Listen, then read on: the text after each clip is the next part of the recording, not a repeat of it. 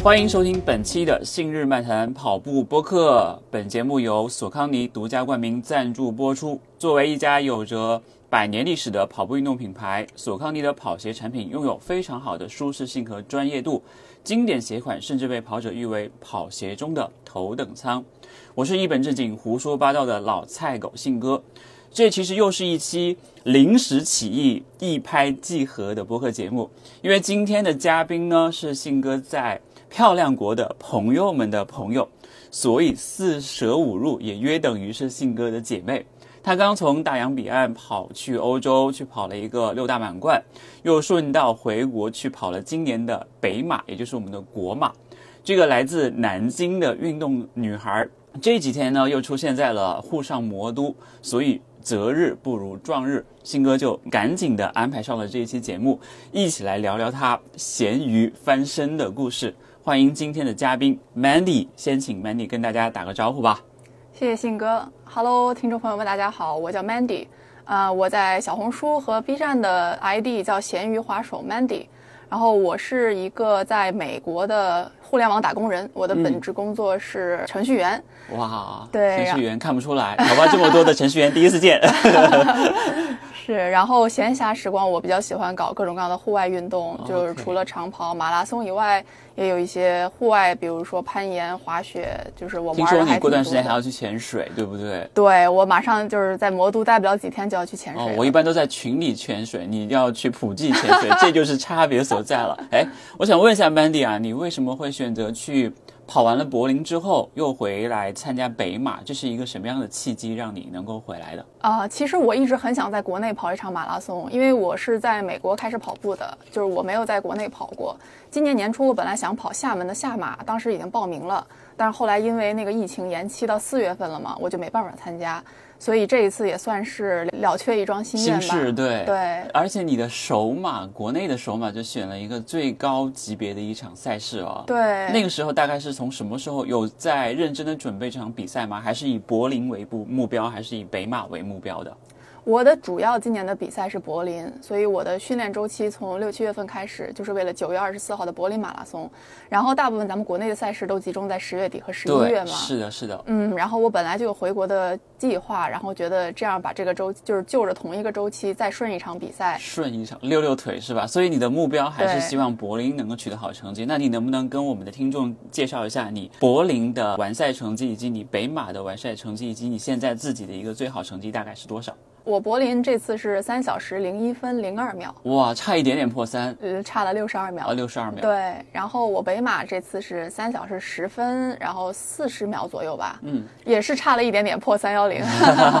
我我的第一场北马是一四年，也是你这个成绩，三小时十分多一点点，是吧？也是差一点点破三幺零。那时候我的目标就是为了破三幺零。你最好成绩是多少？我的 PB 现在是二五五，二五五五五幺十六秒左右。哇，你记得好清楚，是在哪一场比赛？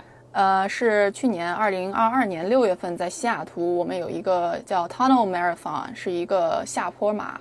哦，对，下坡马是不是一路都是下坡？对，但它是山路，就是山路。你还跑了一个，我在小月的 vlog 里面好像看过他参加那个会穿过一个那个火车道，而且他那个很简朴的那种感觉，对不对？对，是同一个赛道。对。哦，哇！但那个赛道不好跑哦。是不好跑，对。我觉得真的不太好跑。我记得那个时候小月去拍的时候，我感觉那个好简陋啊。对，像在一个山村里面那种感觉似的，特别特别的，其实有点像越野跑，嗯，有一点。它全程都是那种石子路，就不是那种水泥坡。哇，你在那种地方都可以跑二五五啊，太厉害了，太厉害了。所以你你都会对这次柏林以及北马的成绩满意吗？你这个赛季算是结束了吗？你会不会在回美国以后会再去参加牛马或者后面的其他的一些比赛？呃，我今年赛季已经结束了，后面就是专注于潜水，就不会再不会再比赛了。嗯，呃，然后这次柏林我基本满意。但是肯定有一些遗憾，因为当时是带着破三的目标去的。但是当时的一些情况，我觉得达到这个水平算是比较满意的了。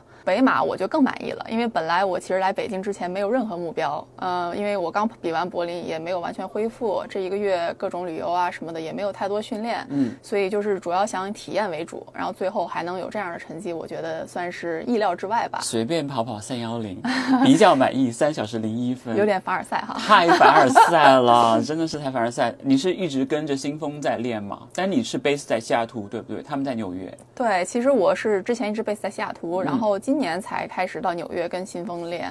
对，所以这段时间提升应该还是蛮快的，因为经常会在小月和格菲的视频里看到你啊，看到金银堂，看到其他的一些好看的小姐姐，因为我们两个不会看他们两个人的。男生没流量。是的，是的，是的，这个说的太对了，说的太对了。这次参加北马，我看那个新闻说大概有两千四百多人破三哦。对你对这个数字会不会觉得很 surprise，或者觉得现在国内的这种马拉松水平非常的高，而且你一直都在美国读书，在那边工作，你会觉得现在的这种国内的马拉松的水平和国外比起来差别大嘛？特别是像参与的程度啊、群众的水平啊，就是这种感觉会不会差别大？是，哦，这个我真的非常的意外。就是北马这一次，我可以，就是我之前有一定的预期，它毕竟是国马嘛，应该是水平很高。是的，但我完全没有想到两千多人破三，对我也没想到，而且三千，呃，我三幺零的成绩就是总排名只能排到四千多名以外，这个确实很难以想象哎，。但是在女生里面排到多少位？大概？呃，总排名可能一百多名吧，哦，那还很厉害了。可能参加的女生会比较少一点。对这个女，嗯，她的这个男女比例，我觉得是和国外比赛差别很大的一点。嗯，就是因为国外的大比赛其实精英也很多，就是你如果光看，比如破三或者破二三零的人，可能差别不不是很大，因为国外的大神真的很多。多，对。对，但是可能区别就在于国外的比赛更加的多元化一点，就是除了性别以外，包括就是年龄，嗯，赛道上可以看到很多年纪很大，而且跑得也很快的跑哦，者。那就是可以在赛道上看到很多老菜狗信哥这样的人，对吧？呃，信哥到那儿已经算是很年轻的了，就是 还是会比较多元化，而且男女比例可能会更加的均平衡衡一点。是你这次去北马，你会看到自己身边的一起跑的呃女生小姐姐会多吗？哦，其实 surprisingly 还挺多的，嗯就是而且是我比较靠前，我是 A 区起跑嘛，嗯，其实我周围都有一直都有一些女生，但是可能因为国内的小姐姐大穿的比较好看，所以我看到以后我印象比较深刻，深刻就是可能没有那么多，但是每一个你看到印象都比较深刻。哎，你在柏林的时候有没有遇到就是上海黑马的贞子小姐姐？她大概好像是三零五左右完赛。我在小月的视频里面有看到拍到她有一段，她跟她朋友一起在跑、啊、我可能没有注意 OK，对因为柏林冲成绩我基本上全程 f o c u s 在自己的身上了。我都完全没有记得那个赛道长什么样。对，因为但是你跑起来有什么感觉吗？就是因为大家都在说柏林是一个高速赛道嘛，嗯，就是那个赛道确实很平，我可以想象它很容易出成绩。但是可能就是另外一，就是它平的有一个不好的点在于，你可能比较容易疲惫，就是时间长视觉疲劳的那种。啊、包括你的腿很机械，哦，啊，就没有一个刺激，就是你一直保持一种很机械的状态，然后最后可能还是比较疲惫一些。但是跑步本身不就是一个机械的、重复的、无聊的、枯燥的运动吗？是是不是？对，这个绝对是的。嗯，那那这场比赛其实你给自己也很满意了，那你未来还会不会想在就是这是你的第一场六大满贯嘛？之前有没有参加过其他的，像波马呀、芝加哥呀这种有没有去过？对，柏林是我的第三场，哦，第三场了。我第一场是去年的牛马，牛马然后当时崩的非常非常厉害。OK，说一下成绩让大家开心一下吧。呃，三小时二十六 分，这叫崩吗？再见。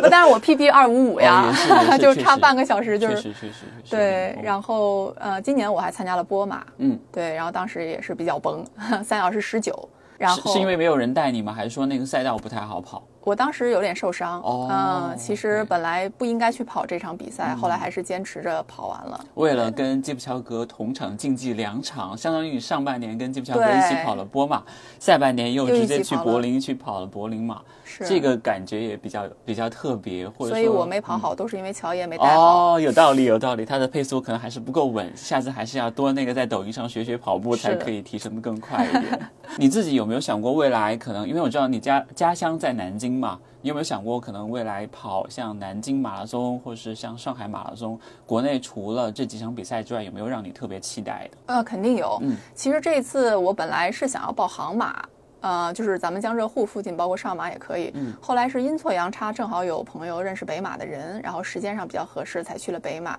然后南京我是我的家乡嘛，然后那个赛道经过中山陵啊什么的也非常美，我也非常想要去体验。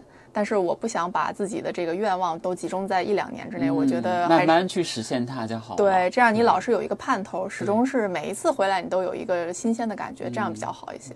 确实是这样，可能很多那个爱爱爱美食的小姐会说，我今年回来去哪儿吃？你可能想的是，我今年回来跑哪一场比赛？跑完以后再去吃。对对对 对对，这个确实会会非常的好。是，嗯，你大概是大概是什么时候去的美国？你在美国那个时候读大学的时候，好像是完全都不怎么运动，对不对？最胖的时候到了多少？就是我是十七岁，就是高中毕业就去美国了。早。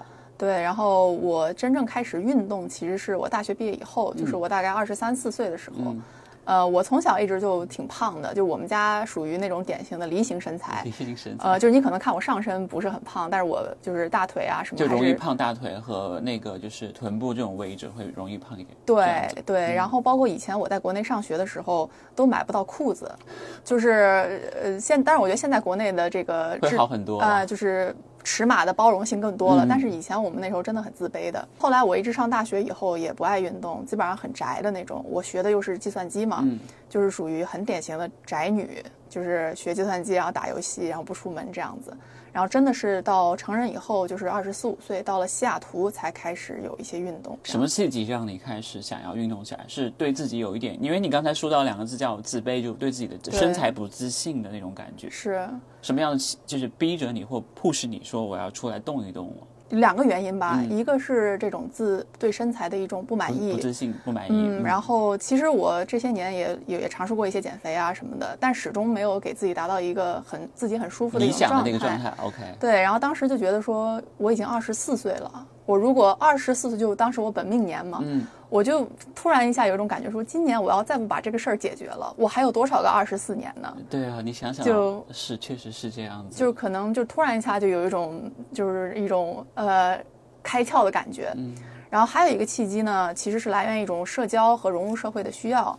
因为就是我可能在国内的小伙伴不太了解，像我们在美国，尤其在西雅图，就是西海岸这样的地方，实际上户外运动是很发达的。嗯，就是那边没有很多城市生活，你比如说逛街啊、饭店啊，或者是大家唱歌啊，可能比较少一些。都是一些 outdoor 的这种户外运动会比较多。对，当时我们说西雅图三俗就是 hiking、snowboarding 还有 climbing，就是攀岩、滑雪和登山。OK，呃，基本上你认识的所有人都是在玩这些东西。都是这是一个 package。OK，然后，如果你不去入坑这个东西，可能就比较难交到朋友，或者就是，嗯，就当时有这样的一个压力。社交需求啊真的是社社交需需求对所以你从哪一项运动开始的？我最早其实是电竞。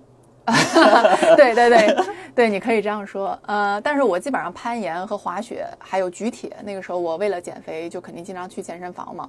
就这三样基本上是差不多同时间开始。同时开始的。最喜欢哪一项？攀岩、滑雪和撸铁三项，你最喜欢哪一项？现在我已经不撸铁了，哦，为什么不撸铁了？因为我觉得有很多更好的东西可以去代替它。对，比如说攀岩，我现在的主项就是力量训练方面，主要是攀岩。嗯，我觉得它和跑步是一个很好的相互补充的一个作用，因为一个练上肢，一个练下肢嘛。所以攀岩我现在非常喜欢，然后滑雪也很喜欢，但是它有季节性。嗯，所以我觉得就是夏天跑步和攀岩，然后冬天滑雪，就这样一个非常好的平衡的一个状态，。确实是哎，这个非常的季节性，再加上你自己可以有一个调整。对，像我老婆以前就很喜欢攀岩，但是后来他太忙了，就没有时间去攀岩了。是吧？你总体上来说的话，这些运动给你带来的一些变化主要在哪里？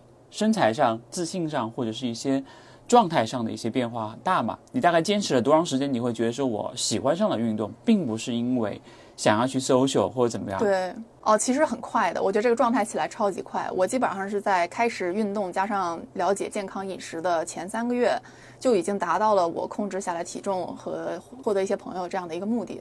所以其实这就应该叫新手福利期吧。嗯，对。但你之后的其实 漫长的时光是一种保持和一种在不断的螺旋上螺旋上升的这样的一种的一种阶段。你自己会喜欢这样的一个过程吗？包括在新手福利期，可能你进步会非常快，但你后来就会慢慢的进入到一个平台期，甚至是瓶颈期。是那个时候你怎么样去突破自己呢？其实我觉得运动对我来说最大的改改变在于，它其实已经完全改变了你的生活方式和你看问题的方式。嗯其实包括饮食什么的，就是现在我不会刻意的去控制饮食，但是我就会很自然的想吃一些健康的东西，或者比如说大家聚餐了以后，我一段时间没有获得足够的蔬菜和维生素，就我自己就是身体上就会感觉不舒服。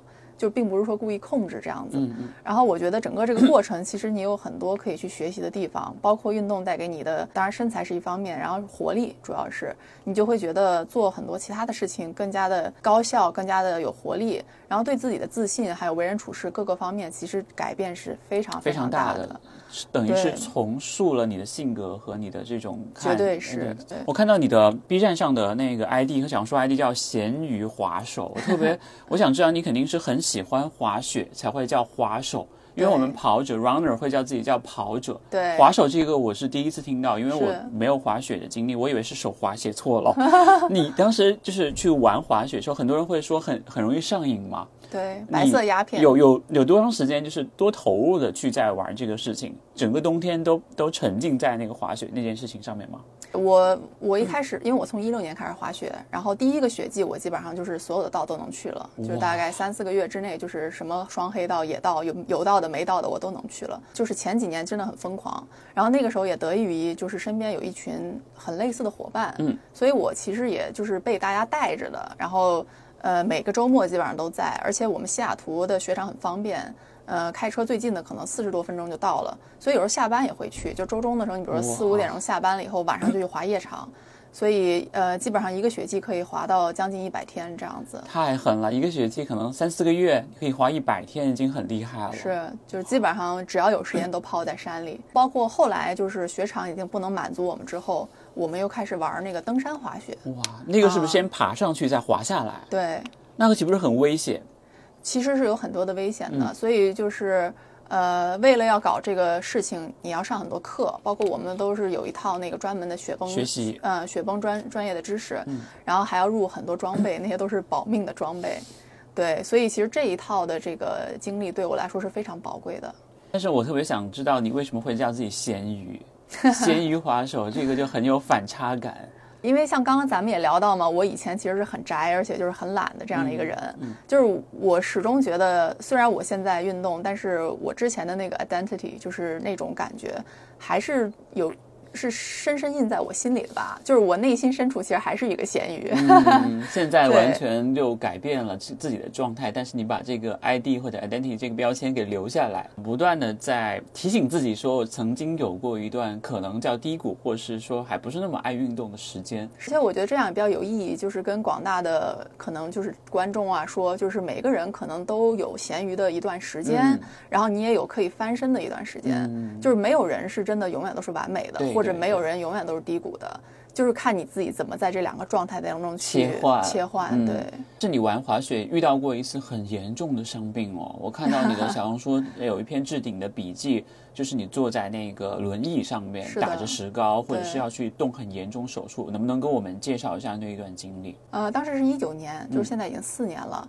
我滑雪其实主要是滑单板，然后当时很帅哦，那个超帅的。对，当时我也是觉得帅，然后后来就是有一天突然想试一下双板，然后就是我试双板的第一天，然后就摔倒，然后那个板没有脱落，所以我的膝盖就就是 twist 了，哇，然后当时那个 ACL 就是前叉韧带、前十字交叉韧韧带，撕裂的那一种，呃，就全断了。哇，全断了。对哇，你当时害怕吗？就是是哪条腿还是双腿？左腿呃，左腿。对，当时那感觉很神奇，因为韧带断了以后，其实不像肌肉撕裂也会有疼痛，对，就是一瞬间，然后之后其实就没有太多的感觉了。而且这个韧带它不会影响你正常走路，它只有你在就是可能某一些角弯曲度啊，或者是那个地方说会有问题。就是侧就是有一些侧向受力的时候，然后那个感觉很奇怪，因为就是你走路突然到某一个角度的时候，哎，你可能就撑不住了，就是是你从来没有过的一种感觉。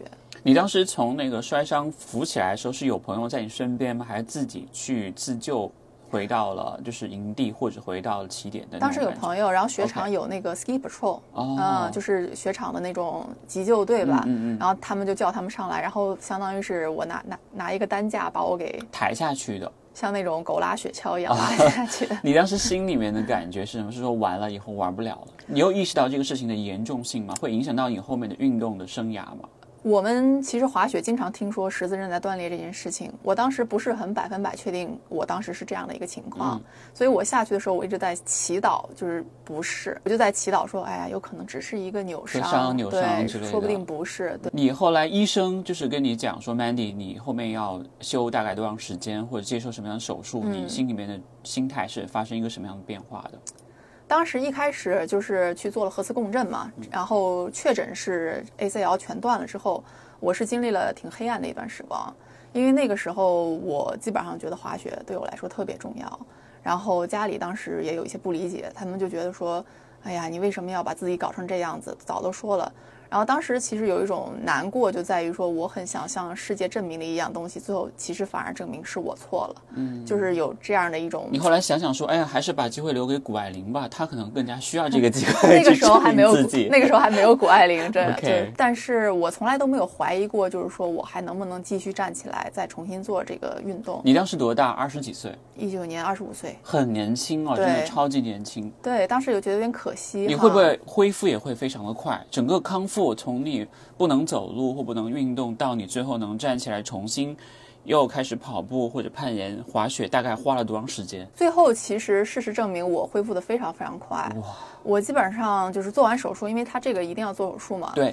嗯，做完手术以后，大概一个月我就可以正常的拖拐行走。嗯。然后，而且因为我们在美国，其实复健的条件很好。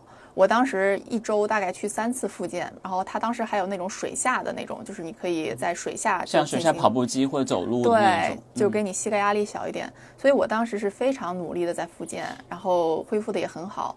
然后基本上，呃，当时是四月份做的手术嘛，然后那个冬天十二月就是过了八个月，我就又回去滑雪了。人家看到你会不会觉得很惊讶，说你怎么又回来了？你也太快了吧！对，就当时我的朋友给我起了一个外号，叫“医学奇迹”。真的有哎，真的有咸鱼翻身的医医学奇迹。对，呃，那段时间就是那熬过那段时间，会不会让你的心态又发生了一些变化？那肯定的。你会急躁吗？说哎呀，我要赶紧好起来，有有这种急躁吗？当时很急躁。OK，因为嗯，你静止了很长一段时间之后。肯定又是就是没有办法体验到运动的快乐，而且包括这个体重啊各方面的焦虑，你就又回来了。但是后来慢慢恢复了之后，其实经历了这个坎坷，我觉得挺好的。就是他告诉我，人的韧性其实是很强的。以后遇到任何事情，其实你只要科学的去了解知识，然后包括努力的去复健，多去让自己往好的方向发展，其实人克服困难。的能力是很非常强大的。对，人有一个很强大的能力叫适应能力。对，适应环境的能力特别强大。另外一个是能够克服困难的能力。真的。哎，你大概是从什么时候开始跑步的？就认真跑步是一个什么时候一个契机让你开始跑步的？我其实是二二零年才开始跑步，就是我当时受伤的时候并没有跑步，所以我觉得可能我还没有那么焦虑。如果我是跑者，然后受伤可能会更焦虑一点。对，然后当时是其实以前我是特别讨厌跑步的。就包括我有那个举铁的那一段日期嘛，就是大家可能都知道，现在很多那个开玩笑的，就举铁的人说啊，不跑步要掉肌肉什么的。嗯嗯。对。然后我曾经就完全就是那样的。后来是疫情嘛，然后像我们在美国也有那个居家令，然后包括严管啊，健身房都关了。当时我们是刚刚开始入坑那个登山滑雪，然后我那个时候其实体力非常差，然后我的朋友他们都很厉害，然后登山滑雪又是一个团队的活动，就是你一定要一起一群人一起。所以我当时老是拖后腿，其实我是一个自尊心非常非常强的人，对，然后我就又菜又爱玩儿，用到现按现在的话讲就是又菜又爱玩儿，就是又跟不上又想跟，所以后来我就想说，那怎么办呢？我得锻炼我自己的这个耐力和心肺能力。后来就觉得说跑步可能是当前阶段比较容易的一个方案，嗯。这就是我开始跑步的契机，但是没有想到后来越跑一发不可收拾哦。对，而且发现可能我还有一点天赋这样子。不止一点吧，不止一点。三年时间之内，水平突飞猛进，包括像全马破三，而且可以像能够以一个业余选手的身份达到一个业余精英的这种程度。我相信这三年你一定付出了很多很多，还是有付出的。有付出，对这个有点太凡尔赛了。大概有投入多长时间，或者说怎么样一步一步从一个小白跑者到一个业余精英的女生跑者的这样的一个心路过程？觉得就是第一年可能我的月周跑量，呃，咱们这边是说月跑，啊、一般说周跑量也可以，月跑量也可以，月跑量可能就是在两百公里左右吧。也很多了。对，基本上每天都会出去跑。OK 就是就是那个时候有教练吗？有跑团吗？嗯没有，没有我一开始跑步的第一年就纯粹是自己跑，自己玩儿。对。而且疫情那两年，大家也知道，其实没有什么比赛。嗯，那个时候完全没有想法说我要准备一场马拉松啊什么的。所以我觉得我有一年多的时间是比较就是踏踏实实在打基础的啊，就不是为了训练那样去。然后后来一直到了二一年，那个时候我就想开始报一场自己的第一场马拉松。然后我第一场是二一年十二月份的那个 CAM，就是加州国际马拉松。嗯嗯，然后当时就是在网上也搜了一些，就是开始就开始攻略开始攻略了，要开始对，开始了解马拉松训练到底是什么样的，嗯然后一周要几次训练，包括什么叫 LSD，就是都是那个时候开始学，然后认真训练了三个月。当时也是自己在琢磨出来的，就也没有找人或者是找 coach 去教你。对，而且甚至我那时候就是训练都是自己一个人跑，嗯，对。然后后来直到我首马跑出了三零二之后，然后突然下首马就三零二了，对哇，你这个太太恐怖了！首马三小时零二分，女生太厉害了，是自己练出来的。对，然后就是那次之后就开始有很多人找我，你身边的朋友会不会觉得很你惊讶？到底吃了什么药会这么厉害？赶紧分我一点吧！你这个太 强了，自己三个月琢磨练到三零二，真的是是我觉得跟之前我的那些其他运动的这个基有一础也有关系，对。那你后来大概是在什么样的一个契机接触到 New B 新风跑团的？因为其实你们隔得还蛮远的。就是呃，其实我从我从去年的那个就是我跑二五五那场比赛，我就听说了山雨小月，因为其实像信哥也经常说世界跑就是天下跑者一家是一家，亲嘛。对对对，对，我在西雅图一起训练的一个朋友，然后他就和小月之前就认识，他们一八年那个波马的时候就认识了。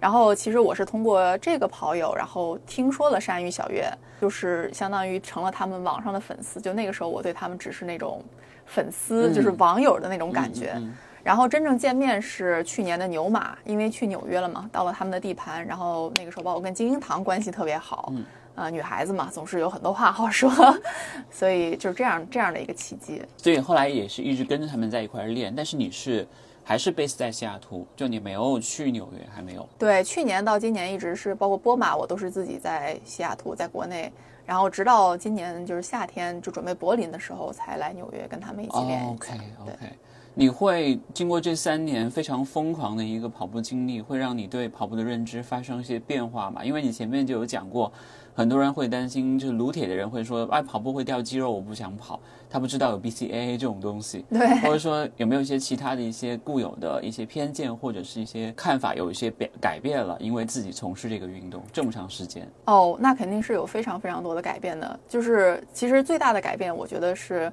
我之前一直觉得跑步是一个很孤单的一个运动。嗯包括我一开始训练的前两场比赛，我基本上都是一个人训练，我也没有任何跑团这样子。然后，嗯、后来才开始跟大家一起训练啊，或者我觉得各有利弊。然后我觉得就是你跑步这个这个运动，它的这个弹性很大。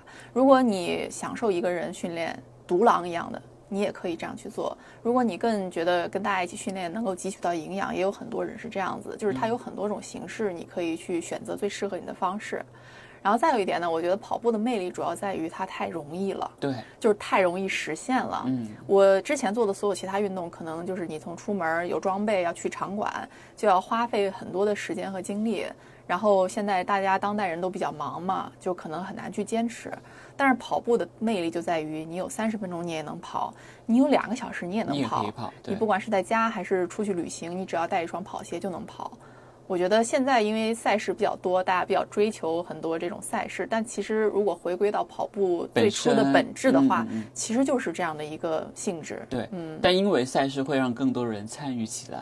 对，就是发展更多的大众疫。情的时候，其实有很多人离开跑步了，但是当比赛回归以后，他们又回来了。其实这是一件好事情，你也不能说人家过于功利或者怎么样，但是就是很多人喜欢用这样的方式来证明自己，或者说我一定要有一个目标。对，其实这样挺好的，也挺好的。是。但你会不会觉得跑步其实是一件很昂贵的事情？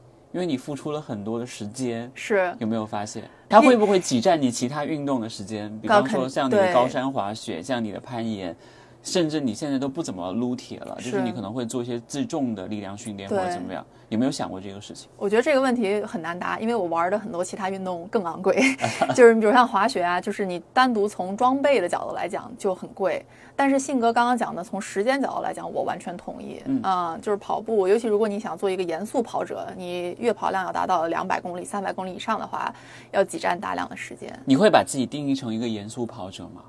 哦，我现在肯定是了。肯定是，但你会不会在平常也会很严肃，像不苟言笑的小月一样，就是就是会给人一种有一定的距离感的感觉，会不会有？或者在朋友我有这样的时候 OK OK，对，因为我觉得我是属于那种对待训练会很严肃、很认真的那种，对会抠细节吗？会，会扣，是哇，这个真的是很厉害。但我不会说每一个训练都很严肃，就是我的理念是 quality workout。就你一周，你比如如果你跑七天，我可能认为其中的周中的一个速训和周末的长距离是你这周最需要注重的两个、两个 workout。那这样的话呢，我会用尽全一切的办法去排除其他的一些干扰，然后确保你在这两天可以就是有一个高质量的完成。嗯那其他时间嘛，我也不会一直板着脸，就大家都有很多那种 easy run、social run、观光跑，就是都可以。对，我觉得这个劳逸结合是非常重要的。可以可以。其实你跑了这三年，有没有想过跑步给你带来最大的变化是什么？认识了新的朋友，嗯，加入了新的跑团，甚至让你有决心可能换一个城市发展。有没有想过这些事情因为跑步被改变了？像信哥刚刚你说的这几个其实都是啊、OK 我觉得最重要的肯定还是认识了新的朋友，嗯然后同时呃，我整个人的状态和身材改变很大。就以前我还是比较肌肉型的。就是现在，我可能整个人就是非常，就是算是我人生过程当中最纤细的时候。时候，对，但这不是说身材焦虑啊，主要我觉得这样就是给我带来了很多健康上的这种呃这种益处。嗯，对，然后还有一点，我觉得就是从生活观念上吧，包括其实因为我以前真的很不认同跑步，就是这样的一个人都能做到现在，我妈就特别的感慨，说她从来就没有想象到我有一天还能跑马拉松。就可能这样，就这件事情本身就让我觉得说，人生其实不要给自己设设限对啊、很不要说啊，我就是这样的，或者我就不是那样的。你有的时候可能会 surprise yourself。是的，是的，我也很惊讶，可以在三年时间之内做到这么好，或者是站到一个这么高的一个一个 level 或者一个水平上面来。其实这个是蛮难的，真的蛮难的。嗯你当时跑到二五五，有想过自己做的最正确的一件事情是什么吗？或者说你有想过自己的那个天花板在哪里？有想过吗？因为你现在还很年轻，对，其实你的跑龄也不算很长，是我其实很嗯嗯，我我不太给自己设限。没有想太多，就是我还要接下来要 PB 啊，干嘛嗯的？呃，我觉得我跑步的逻辑是叫 chase the good moments。嗯，因为当时我首马三零二之后，我感觉到我自己是在一个很好的状态里面。其实我是比较赞同，就是你趁着好的状态往上顶一顶，但是状态比较差的时候，也不要过分的去苛责自己。嗯，是放自己一马。对，所以经常都是在放自己一马，那也不会了，还是是对该顶的时候还是要顶。你你后来跟 Newbie 跟新风他们一块儿跑的话，和你自己练区别大吗？感觉现在有课表了，有人 push 你，有团队，有像那个金堂这样的也非常非常严肃和精英的跑者一块儿，甚至有很多二二四级、二三级的男生跟你一块儿练，你会不会觉得这样的氛围？这样的一个环境会给你带来更大的进步。哦，肯定是的。我觉得这个不光是 Newbie，可能要延展到整个纽约的这个跑步氛围。氛围 OK，因为我觉得今年夏天，当然除了热训真的是很有效，因为我们在纽约那几个月特别热，然后又是很闷的那种，一开始我很不适应。但是经过了两三个星期的热训以后，体重也控制下来了，然后整个人的心肺就是有很大的提升，这个绝对是环境带给你的。然后再有一点呢，就是像纽约当地有很多的比赛，其实每周末我们要不然是有一个什么半马，要不然有十 K 啊，甚至一迈这样的比赛。以赛代练。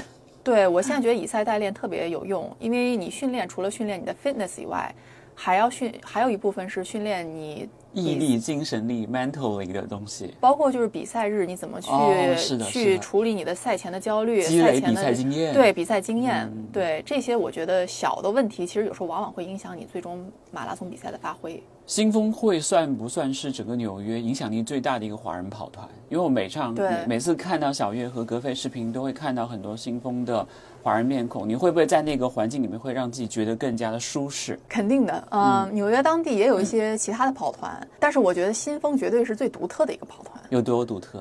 年轻人多哦，。年轻人多，你还是喜欢跟自己年纪比较相仿的人在一块儿聊天或一起跑步会更多一点。嗯，应该是对，因为如果因为我们同样的年纪，可能大家就会有同样的问话题或问题，对，有道理。包括你像我们可能工作也花要花很多时间，嗯、然后还暂时没有家庭和孩子的这个这个责任在里面，嗯所以我觉得这样的人在一起，可能我们交流的会更加有效一些。也是，你自己有想过，因为跑步跑步改变了你的这个人生，有一天你会放弃跑步吗？或者说什么样的打击会让你觉得对跑步开始产生怀疑？因为其实很多人因为跑步受伤对，会伤退，因为达不到成绩的目标可能会放弃，可能会因为一些其他的原因，呃，比方说你的工作、你的家庭、你的学习、是事业会有一段时间会有一些割舍掉这个事情。你有想过这个问题吗？因为你在人生的不同阶段可能会有不同的问题存在，特别是女性跑者。是，我觉得可能在未来的某一个时间点，我不会再这么的专注于马拉松比赛。嗯，呃，有可能我会尝试新的距离，你比如超马或者越野跑，嗯，或者我可能去攻攻稍微短一点的距离，就因为全马你还是要有很多的训练量的嘛。对，对，我觉得我可能永远不会说完全放弃跑步这件事情，因为像刚刚我们也聊到了，我觉得跑步的独特性在于你随时随地都可以做，它是保持健康的一种非常低成本的一种方式。但是我可能就是以后如果有遇到更有趣的东西，你比如说明年我想尝试铁人三项，我从小就游泳，所以我游泳比较强，然后明年可能想把骑车补一补，然后就是那你应该转。起来会很快，会很快的。对对，因为我还是一个总喜欢尝试新鲜事物的，东西，很好，对很好。我相信像跑步这种比较基础的运动，应该还是会一直陪伴着你。对，它永远是作为我一个打底，嗯，就好像你出去点一碗沙拉，这个是它的底，然后上面你加什么 topping 可以就是自己在自己选，自己选择，是的，是的，是的，有道理。我我想到是打底裤，这样我不容易感冒。一样的，一样的。我知道 Mandy 其实嗯前段时间还考了那个美国田协认证的一级教练嘛，而且现在也在开始慢慢的指导身边的一些跑者，开始进行科学的跑步。以后有想过说有一天会去往一个跑步教练的这种身份去做一个转变吗？可能目前短期之内他不会成，呃，这个不是我主要的考虑，嗯，因为我现在觉得我个人可以挖掘的还有太多了。还有很多，嗯，我还想再看看自己的潜力。但是我当时考这个教练，一方面也是想丰富一下自己的知知识，就既然我已经对，既然我已经花了这么多时间和精力在这件事情上，我不如就是让自己更加科学、更加精进一点。当时我跟精英堂一起上的那个课。OK，还有一点是，我觉得现在就是尽我所能，就是尽我能力之内，如果能够影响一些朋友，帮助他们一些，我可能没有办法 coach 跟我水平相似的朋友，但是比如说入门的呀，嗯或者就是。呃，有这个想法，但是缺乏一些基础的马拉松备赛经验的朋友，我完全是可以，就是就是举手之劳去帮助他们一下。但那个也会占用你很多时间啊，你想过没有？对，但是从帮助别人，然后看到他们取得进步的过程中，我自己也会获得很多成就感。嗯，对有道理。主要还是为了自己学习，或者是去打造一个更适合 Mandy 或者更适合女生的一个跑步系统，会更重要一点。对，信哥你说的这个更适合女生，我觉得这一点是我想去说的。如果我想要去 coach 别人的话，我可能会怎么说呢？我不能，我不能说我光愿意 coach 女生哈，但是我会把我的眼光放在一些可能就是呃比较被忽略的群体上。因为我没有那么的说对成绩有很多苛求，但是我觉得所有的跑者，大家科学的去训练，无伤的去训练，这一点比较重要。包括我现在也去带我周围旁边那个朋友，我不我我会更加的注重于去叫授人以鱼不如授人以渔。我想让他了解就是马拉松训练的一些底层逻辑，比如说为什么要跑间歇跑。为什么要跑跑这个渐加速？这样的一个训练能够给你带来什么样的好处？就是让他有自己可以查漏补缺的这样的能力。嗯对，其实我自己也会有一些学员或者是朋友在练的时候也是女性，她们可能会遇到像生理期，像遇到一些工作上的一些事情，或者是一些情绪上的波动。你有想过，就是针对这种女性的运动员或跑者，会给给他们什么样的一些建议吗？其实有好多。好的精英跑者，像我们前两天有聊到，像 Molly 或者像那个美国的一些像铁三那些运动员，你有想过这种女性的运动员她有哪些很独特之处，或者是说可以要更加去注意的地方？因为女生可能会更加细腻一点。哦，真的是。首先，我想在这里跟所有的女性跑者说，你们真的都都是好样的。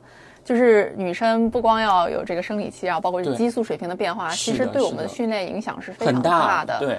啊，包括在北马赛道上，在各大马拉松，我只要看到有女性的跑者，我觉得她们都已经很棒了，就是都已经克服，就是非常要突破自我了。自己也有一些了解，所以我觉得就是女生在训练制定这个训练计划的时候，一定要有因此就是随之要有一些调整，对，然后包括就是要更加的关注自己的体感，就是不要太去跟着这个生理和这个先天的东西去作对。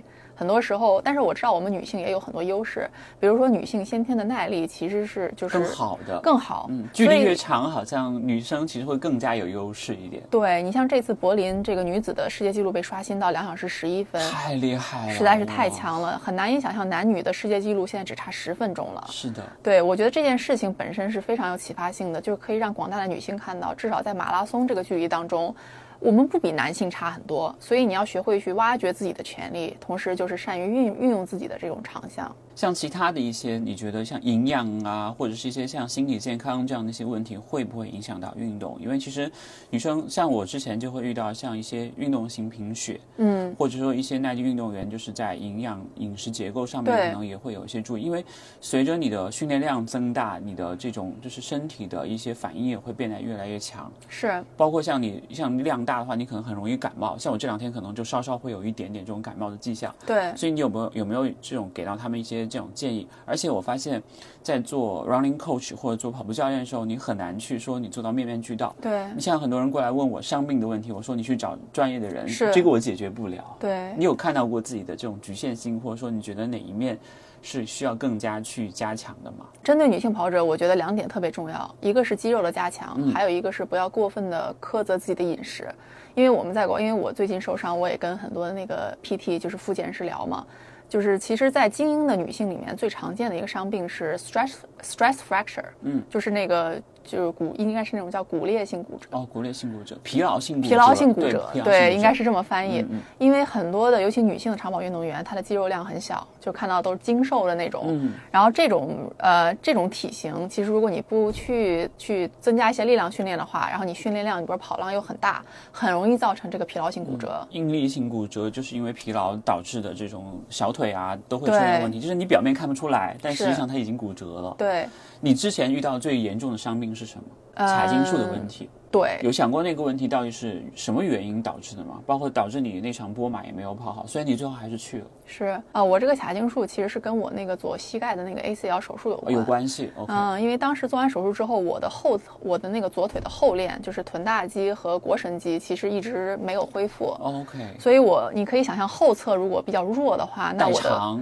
对前侧代偿，然后我的胯其实一直跑步的过程中就比较前倾，嗯，对，所以呃，我这个是一个相当于一个慢性慢性的一个问题累积出来的问题。对，你当时在选择要不要去波马之前，有没有做一些心理的斗争，说我要去还是不去？肯定是有的。你后来怎么说？我还是要站上赛道，因为还是会影响到你训练嘛，导致你后面可能训练都会有很长的一个中断期。是。我觉得我是真正到了波士顿以后才真的是决定的，因为到了波士顿以后，呃，你看到那个城市的那个那个场景，那那一个周末基本上就是一个全城的狂欢，就是在马拉松历史最古老的一个城市，跑者最多的一个最高圣圣殿，然后满街道都是那个蓝色和黄色的那个海洋，就是波马那个配色嘛，就是当时你就是觉得你没办法退赛。就是你无论如何也要体验。但我现在想想，觉得稍微有点后悔，因为我之后休息的时间比我预想的要长很多很多。对呀、你要想想，你才二十几岁，未来还有很多次机会可以参加波士顿马拉松，为什么要一定要在那个时候站上赛道呢？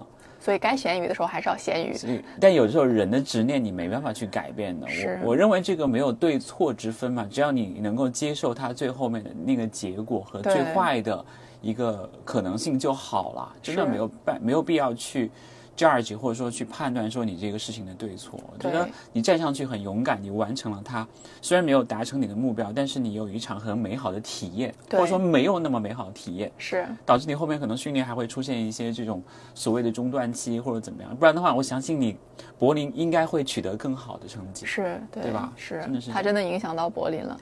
但我觉得，其实所有的这些，不管是好的还是不好的，其实都是宝贵的经验。嗯，你像我在新风非常尊敬的一些几位跑友，你像小月啊、金英堂啊，还有我们现在新风 NJ 也是很快的一个女神。我觉得她们跑龄很长，就是至少都有五六年的基础打底，而且他们每一场比赛，不管是赛道起伏还是平缓还是天气，就是他们的差距不会特别大，稳定输出的稳定输出。嗯对我现在觉得这是我接下来想要追求的目标。我可能没有那么想追求所谓的带 PB 或者怎么样，因为这些这种稳定输出的能力其实就是靠你的经验。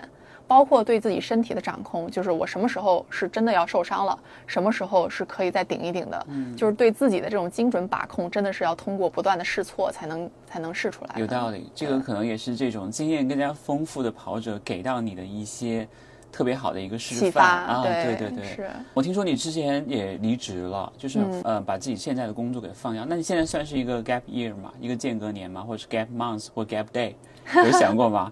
而且关关于工作这一块，你会不会想有未来有一些新的计划？是对我现在，我今年六月份就辞职了然后我现在 gap、也不知道是 year 还是什么，但至少到可能至少这一年吧，我就是不想让自己再回去工作，是因为太累了吗？那段时间还是太压力太大了？嗯累压力大，再加上呃我其实干 IT 就是干互联网这一行，我大学就是学这个，然后毕业以后我一直是做这个工作，觉得它给我提供了很多好处。然后，但是现在我觉得我快要三十岁了嘛，嗯，我是想再尝试一下有没有其他的可能性，因为我觉得工作还是要给你更多的成就感和满足感，希望能够影响到更多的人。嗯，不能光太多钱也没有什么用，因为都用来买滑雪装备了。哎呀，这个信哥，这个有些话说出来就比较凡尔赛。又有凡尔赛了是吧？不要，我不想听凡尔赛的，我只想听你惨的那一段。我想听到咸鱼还没有翻身，还没有翻身的时候因为你大概是在什么时候开始想要说，哎，我希望可以把自己的 B 站、YouTuber 或者是我的小红书好好的给整一整，有想过这个问题吗？因为我看到你现在粉丝量其实也也蛮高的了。我其实从一六一七年就开始做这些啊、然后最早是传 YouTube，然后当时因为叫滑手，主要原因是我发的内容主要是滑雪方面的，然后但是其实就是这个运动还是太小众了，还小众吗？嗯呃，就是冬奥之后可能会稍微大众一点，但是我们现在尤其是玩登山滑雪嘛，就是登华的这个就相对更小众一点。对，然后我比较我又比较少拍那种干货视频，就是教你怎么滑雪的，所以说还是受众比较小。然后真的，其实这个契机就是我后来就是开始发一些跑步的东西以后，才突然开始涨粉。因为所以后来我就发现，哦，可能就是一个群众基础比较大的内容，还是会更加有利一些。所以后来打算发美食了，对吧？那样的话，这个群众基础更大了，可能好几百万都会有。是，你当时有想过这种互联网上的发生，或者是一些这种社交媒体的上面被人关注，包括现在有很多很多新的年轻的女性的运动员或跑者出现，会给整个这种中文的社交网络带来一些什么样的变化吗？就是尤其我觉得跑步真的是这两年突然一下像爆炸一样的，嗯。呃，再加上赛各大赛事的这种加成，现在我觉得互联网上的信息也比较多，就是鱼龙混杂也是。对有一些非常好的干货，你像我自己也很喜欢看，然后也有一些就是呃这种励志像鸡汤向的，我觉得挺好的。就总体来说，百家争鸣是一个很好的一个大家各有各的表达方式，就好像有不同的导演，他有不同的一个导演的方式一样，他指导的风格很重要，是就不想拍出来的东西都是一模一样的，就很没意思。对就我喜欢干货，我可能会去看小月，我希望找到找到那个自信，我就会去看格飞，因为格飞的那个每次做什么表情包，哎呀，我真的是不想跑了，难事只要肯肯放弃，弃就对。很有意思。因为我们去看这些视频，或者是说去追这些内容的时候，其实也是在找一种认同，或者是找一个精神上的共鸣。我现在我是更希望有更多更真实或者能够长久流传下去的东西出现，因为现在我确实发现有的时候呃大家追一些热点啊，或者就是一些要流量的这种东西。嗯也挺多的，这些东西我觉得不如就是一些干货，或者就是一些我们跑者内心真正想要表达的东西，可能更加的持久。这也为什么我喜欢信哥的节目，因为信哥的每一期节目我都觉得一直能 不不不，真的很受启发。OK，那你有会不会反感说别人说，哎，这是一个 KOL 或者这是个网红，就是那种感觉会让你有产生厌恶感吧？就别人这样说你的话。哦，其实还好，还好。对我，我，但我最多就会心想说，我可不只是一个网红这么简单。对，这个很好，所以还是希望可以通过这种影响力的不断的发酵或者放大，去传播一些你认为比较好的价值观或者好的跑步方式或者是生活方式。对，对吧？嗯，我相信你未来可能除了跑步之外，可能还会有一些像潜水啊、攀岩啊，甚至你之后等到冬天来了又回去对滑雪的一些内容都会有，因为这是你真实的生活的一部分。对，不是为了拍而跑，而是跑了可能会拍一下这种类型，因为运动还是你很重要的一个标签，对不对？对，嗯，就是我现在我觉得通过跑步，我收获了很多的这个基础，就是有很多人愿意关注我。这是跑步带给我的好处，但是你像我，其实不会只说我自己是一个跑者，就是我觉得我还是很多元化的。所以把你定义成一个咸鱼翻身的运动女孩会比较好一点。只是你现在跑步能力太强了。然后我其实觉得是一件好事儿，因为我希望如果大家通过这事儿认识我，然后之后我可能会夹带私货。私货是好好东西啊，就私货可以看到更大世界。因为我们其实也会建议大家从事更多的运动，就是像。滑雪呀、攀岩啊、登山啊、徒步啊、户外啊，只要你可以少刷手机，其实都是一件蛮好的事情，是。对不对？对，或者就是工作比较闲，工或者像咱俩这样的工作不饱和，对，像咱们这样的 gap 夜或者是 gap 人生也可以，其实都会有。你未来除了像在跑步上可能追求一个持续的稳定的输出之外，你在其他的运动上面有没有一些就是想法？包括像你刚才讲到铁三，我相信你未来一定会去做铁三的，去参加一些铁三的比赛的。是，嗯，其他运动上我其实比较想推的一个是攀岩。嗯，呃，我知道咱们国家现在攀岩其实也很火，就是我一开始用小红书其实就是刷攀岩视频，小红书上现在有很多很多攀岩视频。就是这个运动真的是对于跑步其实也是一个很好的补充。很多人会觉得攀岩只是要上肢力量很强，其实完全不是的。手脚并用，还要用脑子想策略、路线什么之类的，对，好难哦。对，其实是一个解题的过程。嗯，然后这就是为什么我觉得很多程序员特别喜欢攀岩，因为就跟解题一样。然后攀岩很锻炼你的柔韧性和四肢的协调性，嗯，然后包括咱们一般说跑步，这个都是同一块肌肉很机械的运动嘛。其实攀岩可以很好的去弥补，它可以训练你很多这种肌肉横向的运动，呃，可以避免一些受伤。然后同时，我当时二一年攀岩拍的最狠的时候，也是我跑步最出成绩的时候，因为那个时候我的胯的胯关就是髋关节的灵活性非常好，非常好，包括我的核心就是非常稳定，因为攀岩你需要很强大的核心。所以当时跑步就跑得很轻松，就这个绝对是相互有帮助的，去帮助的。嗯，然后攀岩作为团建活动也非常合适，因为大家就是不同水平的人都可以在同一个房间里面，然后你爬一会儿下来就可以聊会儿天。呃，对这个我还带了很多他们新风的人入坑，以后有机会让可以让他们也聊一聊。可以可以可以，我我印象最深刻是那个 Free Solo 的那个纪录片，Alex 的，哇，那个太猛了！他用那个手在做那个引体向上，就两只手指在做引体向上，而且做那种就是没有任何保护的攀岩，看得我真的是。那个是人类极限，人类极限对，不是不是随便什么人都可以玩这个没办法玩，没办法玩。但如果让你选。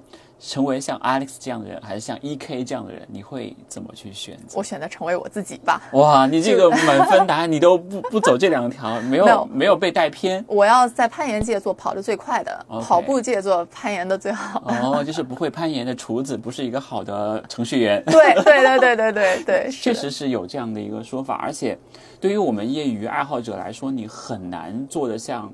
Pro 像那种专业选手那样子，我们很容易看到自己的天花板。是，但是我们可以让整个运动的方式变得更加丰富多彩，像这样人生一样。你可能这段时间在美国，那段时间在欧洲，还有段时间回国，或者是去其他地方，你可以看到更大世界，接触到不同的人，对，跟不同的有趣的跑者一起去聊天、去交流，你才会发现哦，这一块其实也蛮有意思，哎，那块我也能试一试，其实这样子还蛮好的。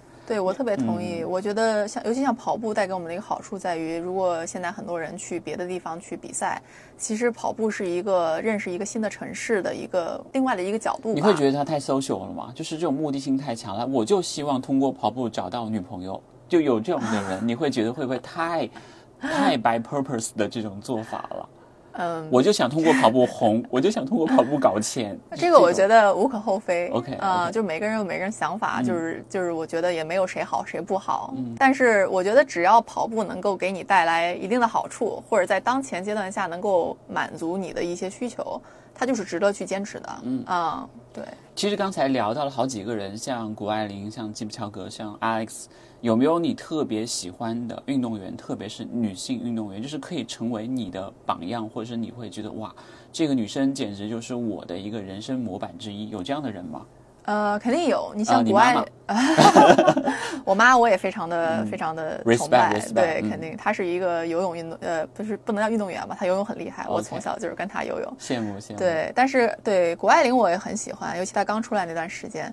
呃，但是我是属于那种，我不是特别愿意，就是很追星，或者就是非常过分的强调，就是呃某一个运动员哈，我可能会了解很多人，然后就是在每一个人身上都会吸取他的优点，看到他的一些优优点。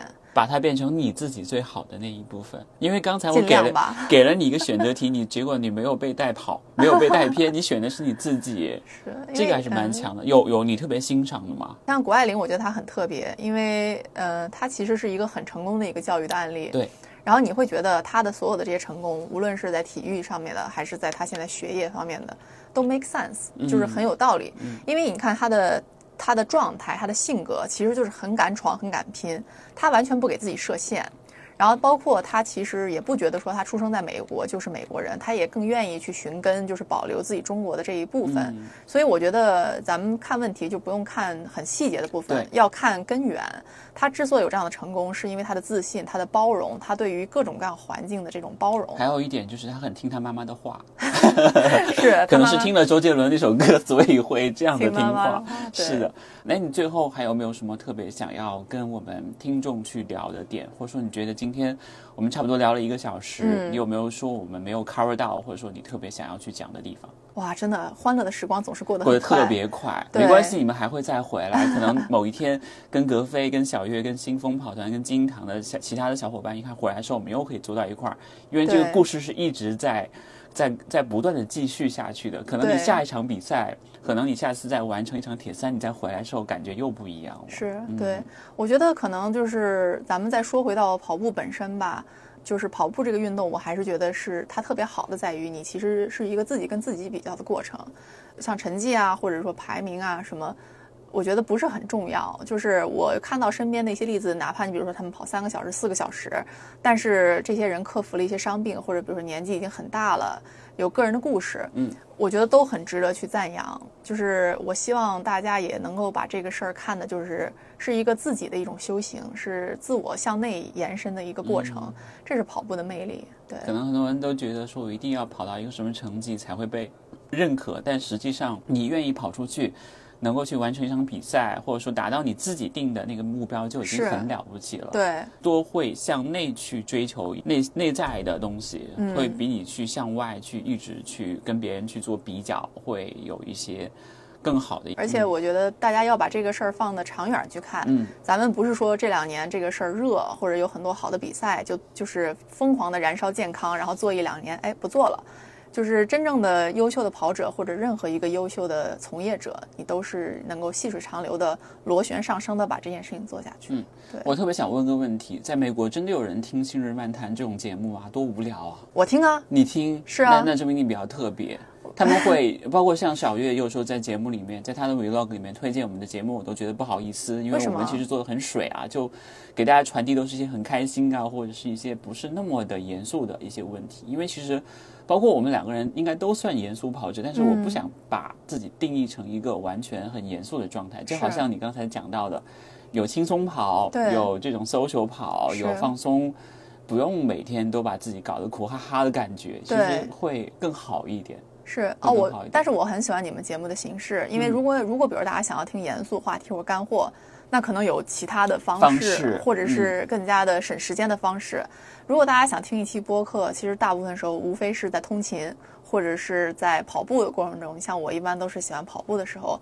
这个时候反而我觉得就是这种跑者之间相互漫谈的这种形式，嗯你听一些故事，然后其中 get 到一些点，就是更多的是一种精神啊，或者启发啊，或者开阔眼界上面的，这样比较好最近有哪几期节目会让你印象比较深刻的？啊、我觉得那个就是采访卢湾跑团米高的那一场，嗯是我觉得就是印象很深刻的。印象很深刻，因为他相当于现在也是不是全职在做，这个他也，是程序员。然后包括就是了解到，因为我们其实，在新丰也有几个卢湾以前在卢湾的人，哇啊、都认识，就是这个跑团算是非常有名的。OG 很老派的，嗯就是一直在他们十年了吧，应该也有十年，甚至更长时间了。对我一直以为他们已经很商业化了，或者比如说米高本人已经就是全职了。嗯，所以听那一期节目，我觉得还是了解到了很多后背后不为人知的故事。然后包括像我们这种可能正在边缘试探，想要去全职做这些东西的人，也会获得一些非常宝贵的经验。嗯，有道理，可以从别人身上汲取到一些有用的经验，会很有帮助。对，嗯，OK，还有什么想要跟我们听众聊的或者说的吗？也可以，呃，分享一下你未来的一些计划，包括像可能会去潜水啊，或者说你回去之后可能会有一些，可能会应该会把重心放到纽约来，对不对？对我应该会在纽约再多待一段时间。可以，可以。感觉他们都不太想让我走。嗯，对因为你太太有名了，现在像个女明星一样的感觉。我觉得呃，接下来我的今年冬天的计划基本上就是潜潜水、滑滑雪，其实也是给自己调整的这样的一个状态。我给自己的目标是一年不超过两场马拉松。够了，够了。其实今年已经超了，因为今年算上北马就就三场。三场了，对，就是从细水长流的角度是这样。然后我想接下来利用这个相对于休赛的阶段，把我一些遗留问题解决解决。解决一下比如说我的这个腿的伤病啊，嗯还是要从根源上去把这个肌肉力量锻炼起来，然后才能够避免你之后再把跑量加上来以后的一些可能出现的问题。就完全不像是一个二十几岁小姑娘讲的话，就跟非常成熟的跑者，在用一个非常有经验的方式去处理这种问题的感觉，真的不像，完全不像。我已经我我经常说我已经是久病成医了。就 对很多人都这么讲，好不好？就到最后都是自己给自己看病的感觉。对，大家如果有任何这个问题，来 来找我，我可以给你讲很多这个人体的构造啊，前后肌肉的相互制约啊，我可以给你们讲很多。所以学习能力很重要。我们聊下来这一个多小时，我比较惊讶几个点啊。第一个点就是你自己三个多月在互联网上面学习，跑到三零二首马三零二这个成绩，我觉得是非常非常 surprise 的。嗯，另外一个就是你愿意去从那个伤病当中走出来，去开始从事这项运动，同时又一直坚持下来，也想未来去有更多的发展。嗯，这个也是我印象比较深刻的点，真的很不错。谢谢信哥。OK，那也祝 Mandy 在未来的运动的这个生涯上面能够有更多的尝试，更多样化。对我觉得没有必要再去追求特别好的成绩，他能来就让他来。比方说某一场你跑疯了，跑到二五零了，我觉得也是，我也是能接受的，因为你可能已经具备了那个能力了，或者说你一直维持这样的一个很好的状态。因为我认为现在女生能在三小时左右真的很厉害，很厉害了。嗯，是这个没有任何偏见啊，就真的非常非常厉害了。可能未来你某一天真的是突发性的去成长，也是因为你前面有足够的累积，或者是正好 timing 也对了，对天时地利人和也对了。对，也欢迎曼妮以后有机会回国来一起来参加比赛，可以比方说某一天和我们一起去跑一场上马，或者是跑一个北马，或者是南京马拉松，是我觉得会很有意思。对，这个是我下一个这个 bucket list，非常希望以后可以多回国，然后多跟信哥还有各种跑团、各种机可以可以构在国内去，一定会有的，一定会有的，我相信一定会有。而且我们人身上这么多 checklist，可以慢慢的来 check，慢慢来不用着急说一次说要解锁很多很多的内容。OK，好，以上就是本期节目的所有内容了。这是由助理实现赛场 PB 以及日常训练装备神器索康尼独家冠名赞助播出的《信日漫谈跑步播客》，我们下期节目再见。谢谢 Mandy，谢谢大家收听，谢谢大家的陪伴，大家跑得开心，拜拜，再见，拜拜，拜拜拜拜。